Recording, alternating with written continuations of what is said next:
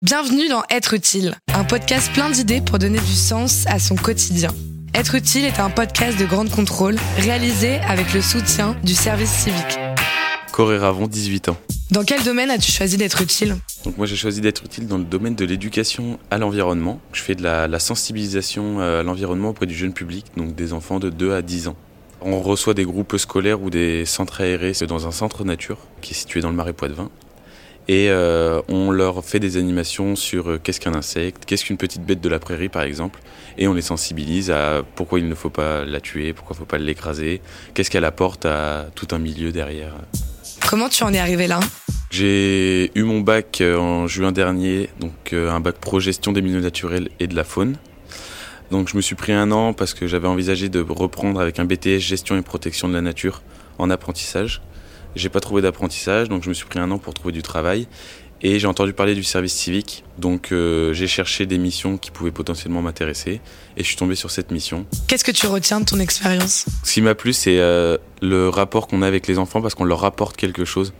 On est animateur, mais on apporte quelque chose, et c'est très valorisant d'apporter quelque chose aux gens. Ce qui me marque, c'est que la sensibilisation à l'environnement, que ce soit adulte et enfant, faut en faire de plus en plus, parce qu'on se rend compte qu'il en manque vraiment quand on reçoit les groupes scolaires. Tu savais que tu avais un talent? Le service civique, du coup, il m'a permis de prendre confiance en moi un peu à l'oral.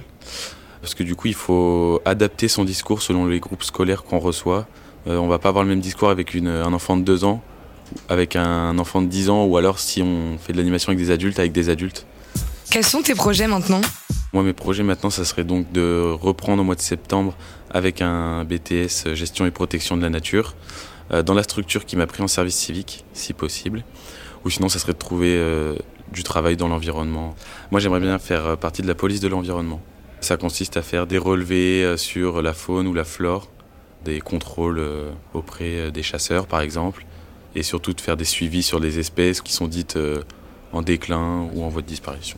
Quel conseil tu pourrais donner à ceux qui nous écoutent? Le seul conseil que je pourrais donner, c'est de foncer parce que c'est une très bonne expérience, surtout qu'on peut faire ça que quand on est jeune, donc autant en profiter. Toi aussi, propose ton idée, apporte ton témoignage ou pose ta question en envoyant un mail à êtreutile@grandecontrôleparis.com.